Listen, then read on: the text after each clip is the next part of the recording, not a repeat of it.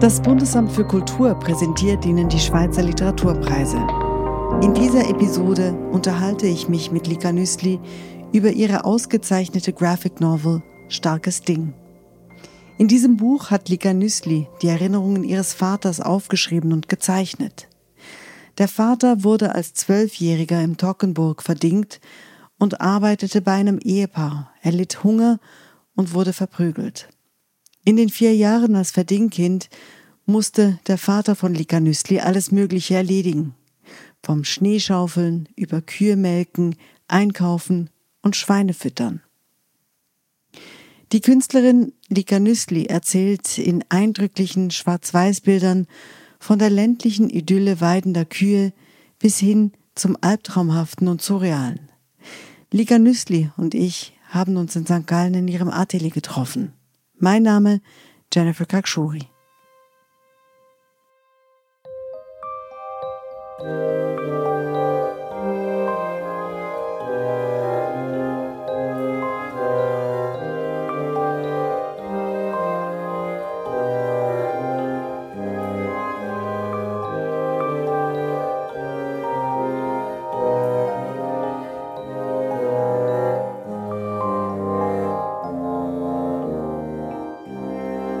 Ist Lika Nüssli und ich bin Künstlerin. Also wir sind hier in meinem Atelier in der Reithalle in St. Gallen. Das sind Atelierplätze, die von der Stadt St. Gallen subventioniert sind. Wie sieht es hier aus? Es ist ein hoher Raum. Es ist im Dach ähm, im Giebel eigentlich ein bisschen wie in einem Estrich und das erinnert mich sehr an zu Hause, weil ich hatte einen riesigen Estrich, wo ich mich ganz breit machen konnte und schon immer ganz viel Installationen gemacht habe und finde es ganz schön, dass es wieder so ist. Und draußen, das finde ich eben auch toll, ist die Kreuzbleiche. St. Gallen ist ja eine Textilstadt und hier wurden Textilien gebleicht, also ausgelegt auf der Wiese. Und das ist zum Teil sehr nahe an meinen äh, Performances, die ich draußen mache. Du hast starkes Ding nicht hier in St. Gallen geschrieben und gezeichnet, sondern du warst in Belgrad und hattest dort ein Atelier, aber es war die Zeit der Pandemie. Was gab den Ausschlag dafür, dass du dann angefangen hast an diesem Werk? Also äh, schlussendlich gezeichnet habe ich es schon hier in St. Gallen, aber angefangen habe ich es während der Pandemie. Und zwar hatten wir in äh, Serbien Ausgangssperre da war ich sieben Wochen lang ganz allein in meiner Wohnung, habe keinen Menschen gesehen, außer wenn ich einmal in der Woche posten bin, einkaufen. Und äh, da war ich zum Teil sehr einsam und habe eben auch über mich und äh, auch über die dunklen Seite meiner, von, von, mir nachgedacht und auch an meinen Vater gedacht, der, der auch einsam war in der Schweiz im Altersheim. Also der war auch eingesperrt und habe dann auch so die Fragilität des Lebens auch gespürt und hatte auch wirklich ein bisschen Angst, dass vielleicht mein Vater diese Pandemie gar nicht übersteht, bis ich wieder zu Hause bin. Und ich habe auch schon andere Menschen, die ich äh, verloren habe, wo ich zu spät war, nachzufragen nach der Geschichte. Und bei meinem Vater habe ich das so ganz bewusst gemacht. Ja, wirklich gedacht, das ist vielleicht der letzte Moment, wo ich ihn noch fragen kann nach dieser Geschichte. Und dann habe ich angefangen, ihm von dort aus zu telefonieren, was ich sonst niemals gemacht hätte. Wir haben nicht so eine Beziehung, wo wir oft telefonieren. Also ich hätte ihm nicht angerufen von Belgrad. Und da habe ich angefangen deswegen und, und eben auch, weil, weil er allein war, weil ich allein war. Es waren ganz teure Telefonate, weil er kein äh, Handy hat. also ganz normal telefoniert. Und ähm, habe dann ihm gesagt, ich möchte jetzt deine Geschichte aufschreiben. Ich fange dich jetzt an zu fragen, machst du mit? Und ähm, er hat gesagt, ja, wenn du das wirklich möchtest, dann äh, möchte ich dich gerne unterstützen in deiner Arbeit ich habe dann so mit Details angefangen, wirklich vielleicht zwei, drei Fragen, so ganz easy. Kannst du dich noch erinnern, wie das war an diesem Tag? Was hast du für Kleider eingepackt zum Beispiel? Und so mit so ganz einfachen Fragen, so alltäglichen Dingen auch, die ich ja auch wissen musste, weil ich ein Konzept und eine, eine Story schreiben musste, sind wir dann immer mehr in, in seine Erinnerungen reingerutscht und auch in seine Gefühle. Aber das hat schon eine Zeit lang gedauert. Ich kann mir vorstellen, dass es auch schwieriger ist oder es würde mir schwerer fallen, bei Menschen, die mir nahestehen, an Orte hinzugehen, wo es wirklich weh tut, auch wenn ich als Journalistin weiß, man muss dahin, aber als Journalistin bin ich ja nicht Tochter oder Freundin oder keine Ahnung, äh, eng mit jemandem. Wie hast du das gemacht? Wie hast du dich an diese Orte gewagt mit deinem Vater? Zuerst einmal hat eben die Distanz äh, wirklich sehr geholfen, dass ich so weit weg war. Das hat uns wieder nahe zusammengebracht. Und als ich dann wieder zu Hause war, waren wir schon so drin im Thema und der sich wirklich auch gewertschätzt gefühlt habe, dass ich mich wirklich interessiert habe dafür. Es ist dann auch herausgekommen, äh, wie er gelebt hat oder wie sie gelebt haben, noch bevor er verdingt wurde. Also die haben wirklich ganz rudimentär arm gelebt, noch ohne Elektrizität und auch so quasi Selbstversorger. Und, und das fand ich wahnsinnig spannend, das alles äh, herauszufinden. Ich, ich habe gemerkt, wir haben überhaupt nie darüber gesprochen. Das war ein Riesenuniversum für mich, das ich da entdeckt habe. Und das war wirklich eine Reise für uns beide. Ich denke, dass das hat ihm einfach auch gefallen, dass, dass ich so fasziniert war von seiner Geschichte und er gemerkt hat, was das auch für einen Wert hat. Aber es ging trotzdem mindestens ein halbes Jahr, bis wir so ein bisschen an die Stellen kamen, die, ihm, die ihn schmerzten. Und ich habe ihn eigentlich schon länger mal, bevor ich nach Belgrad bin, gebeten, die Geschichte aufzuschreiben. Und er hat es dann nie gemacht. Ich muss auch dazu sagen, dass er gar nicht so gut schreiben kann weil er es nie richtig gelernt hat. Und ähm, dann hat er dann trotzdem eben, nachdem dass wir schon ein halbes Jahr darüber gesprochen haben, hat er dann angefangen, äh, etwas aufzuschreiben auf vier Seiten. Und das, also, das ist ein unglaubliches Dokument, ganz fest gedrückt mit dem Kugelschreiber. Und also es war schwierig zu transkribieren, weil es einfach so unleserlich geschrieben war. Aber er hat dann wirklich von seinen Gefühlen auch gesprochen gegen Ende des Textes hin. Und ja, das war sehr schön. Wir wollen einen Blick ins Buch werfen. Beschreib doch bitte, wie das aussieht für jemanden, der das Buch noch nie gesehen hat. Weil wenn man es einmal gesehen hat, vergisst man die Bilder nicht. Aber jemand, der jetzt diesen Podcast hört und das Buch nicht zur Hand hat, was sieht man? Also erst einmal ist ganz viel Weiß in diesem Buch. es sind Zeichnungen, es sind zum Teil sehr schnelle Zeichnungen. Ich habe eigentlich nichts vorgezeichnet. Ich habe versucht, äh, so zu arbeiten, wie ich in meinen Skizzen und Zeichnungsbüchern arbeite. Eigentlich einfach ähm, drauf losgezeichnet und manchmal ist es eine aufwendigere, dichtere Zeichnung geworden oder naturalistischere und manchmal sind es einfach nur ganz schnelle ähm, schnelle Momente, die ich festgehalten habe. Hm, ich, seit einigen Jahren pflege ich es so zu arbeiten, weil ich oft finde, dass manchmal in der ersten Zeichnung so ganz das frische Gefühl drin ist, was man dann bei einer zweiten Zeichnung nicht nochmal wiederholen kann. Und eben es meandert so durch dieses Buch, ähm, mal, mal vollere Seiten, mal weniger volle Seiten. Es hat auch verschiedene Schriften drin. Also das eine ist, dass es eine, wie sagt man dem, diese Schnürli-Schrift? Oder Schreibschrift. Schreibschrift könnte man auch sagen, genau. Das ist so eigentlich die Erzählstimme, wo mein Vater erzählt. Und dann gibt es äh, die abgesetzten Buchstaben, die Großbuchstaben sogar in den Sprechblasen. Das ist so mehr, dann sind wir wie in der Gegenwart und in der direkten Rede. Und dann gibt es eben auch noch die Seiten, wo die abgesetzte Typografie ist des Buches und das ist meistens links, wie in einer Agenda aufgeteilt. Und ähm, kann ich mal was vorlesen? Da steht zum Beispiel Freitag, 27. November 2008, sehr kalt und Biese, kein Velowetter. Und zwar sind das Agenda-Einträge von meinem Vater, die er angefangen hat zu machen, als er pensioniert wurde, hat das über zehn Jahre lang gemacht, jeden Tag aufgeschrieben, was es für Wetter ist und kurz, was er unternommen hat mit dem Velo oder wo er jassen war und wie viele Punkte er gemacht hat. Und ich fand das sehr berührend, dass ich das gefunden habe beim Räumen seiner Wohnung.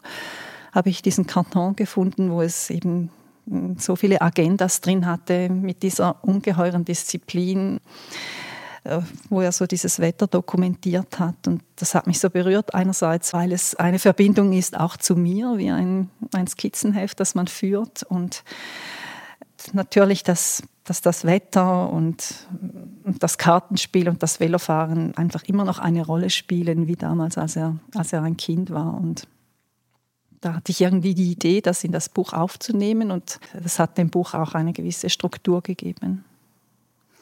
Stichwort Struktur.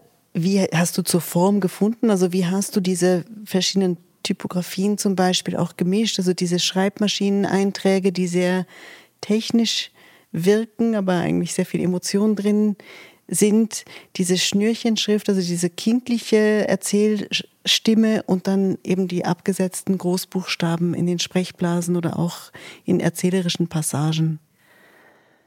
Ja, ich glaube, das war einfach ein Prozess. Also das war mir am Anfang noch nicht bewusst.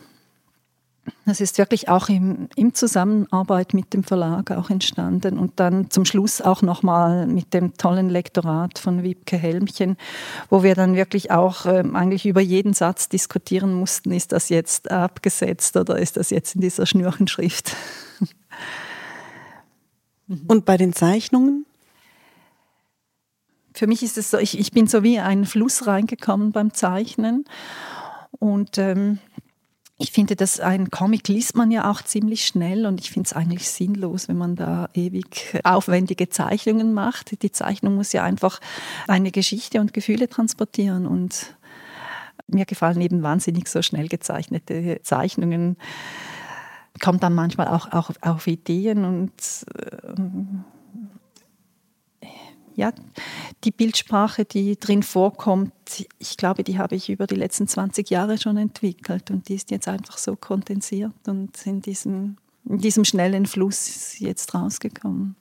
Also was ich dazu vielleicht noch sagen könnte, äh, zu der Figur meines Vaters, die habe ich nämlich wirklich sehr lange gesucht und xx Zeichnungen von ihm gemacht und irgendwann äh, habe ich richtig gemerkt, das ist jetzt die Figur, die mein Vater repräsentiert, in seiner Einfachheit, aber auch äh, so vom Ausdruck her. Und es war so, wie ich meinem Vater begegnet wäre als Kind. Also ich habe ihn wirklich getroffen als Bub. Und äh, das hat mich sehr berührt, weil vorhin, das war immer so mein großer, starker Vater. Und ich habe mir ihn gar nie vorgestellt als Junge. Und das war, glaube ich, ein wichtiger Moment für mich, wirklich zu begreifen, was ihm da geschehen ist, ihn wirklich zu sehen als dieses Kind, das in dieses grausame Schicksal gestoßen wurde.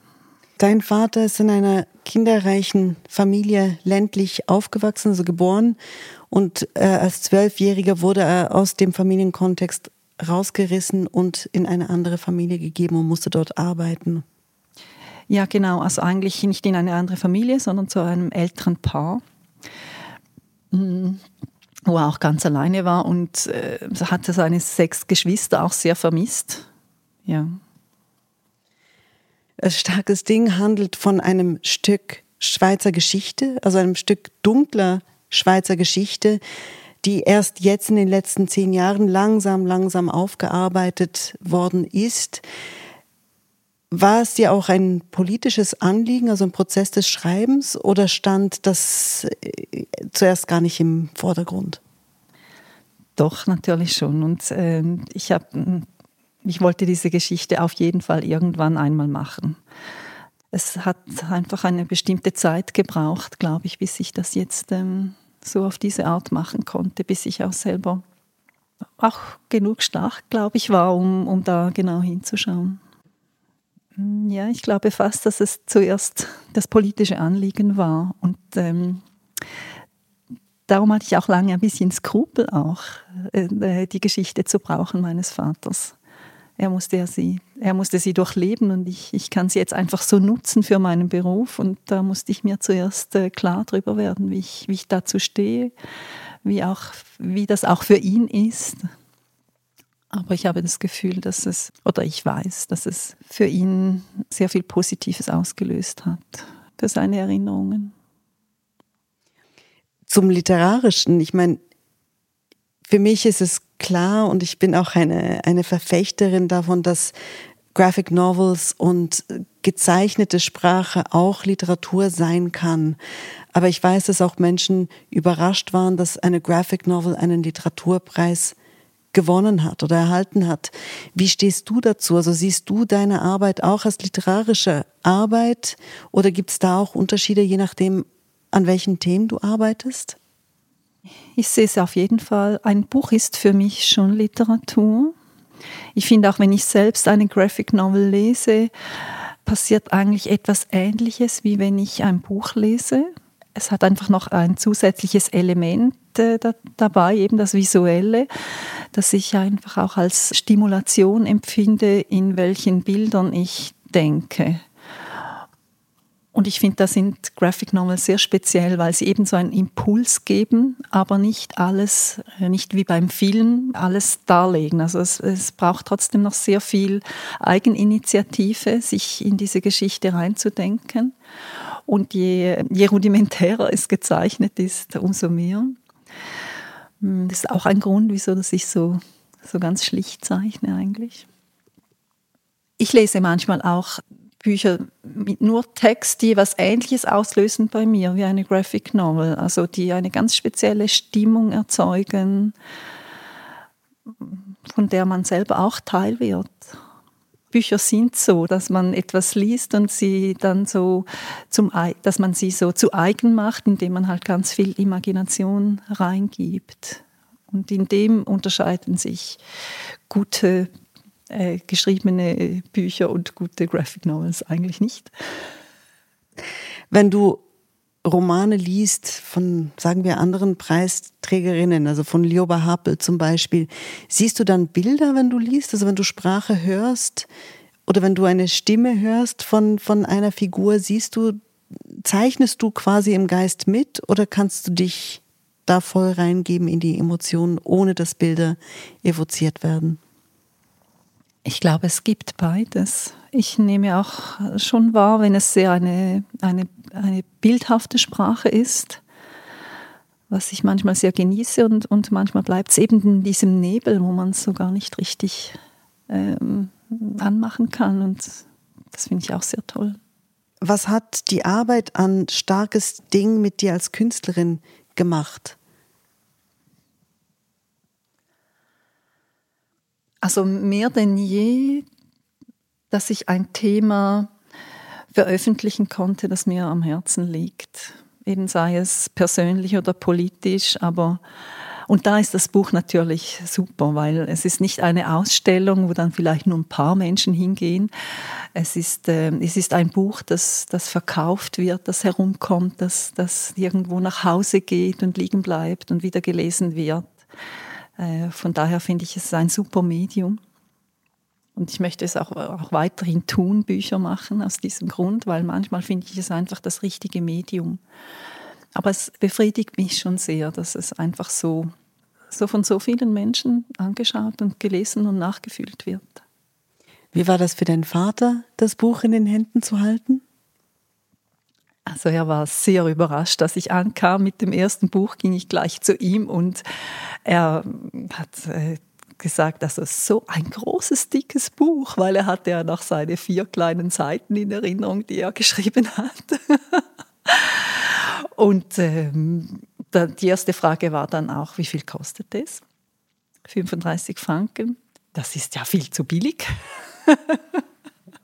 Für eine Lebensgeschichte ist es nicht sehr teuer, das stimmt. Ja, für ein so ein großes Buch. Aber die Zeichnungen gefallen ihm nicht, die sind ihm zu wild. Aber das habe ich schon gewusst, dass ihm meine Zeichnungen nicht gefallen. Und ich habe auch hin und wieder mal gefragt, möchtest du die Zeichnungen anschauen, an denen ich arbeite? Und er hat immer gesagt, nein, nein, mach du nur und du kannst, du kannst dein Ding machen. Und ich war sehr froh darüber, weil ich gewusst habe, dass ihm nicht, wahrscheinlich nicht gefallen werden. Und so konnte ich aber wirklich bei mir bleiben. Es war so schon schwer genug.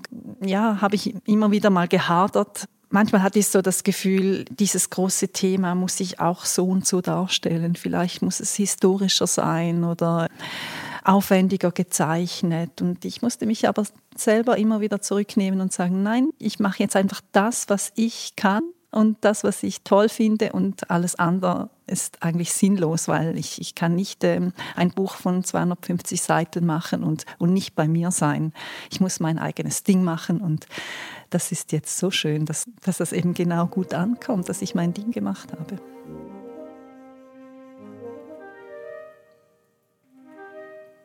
Lika Nüssli, die für ihr Buch Starkes Ding mit einem Literaturpreis des Bundesamtes für Kultur ausgezeichnet wurde. Diese Graphic Novel ist im Verlag Edition Moderne erschienen. Mein Name Jennifer Kakshuri, Mastering Luki Fretz, Sounddesign Jodel Productions.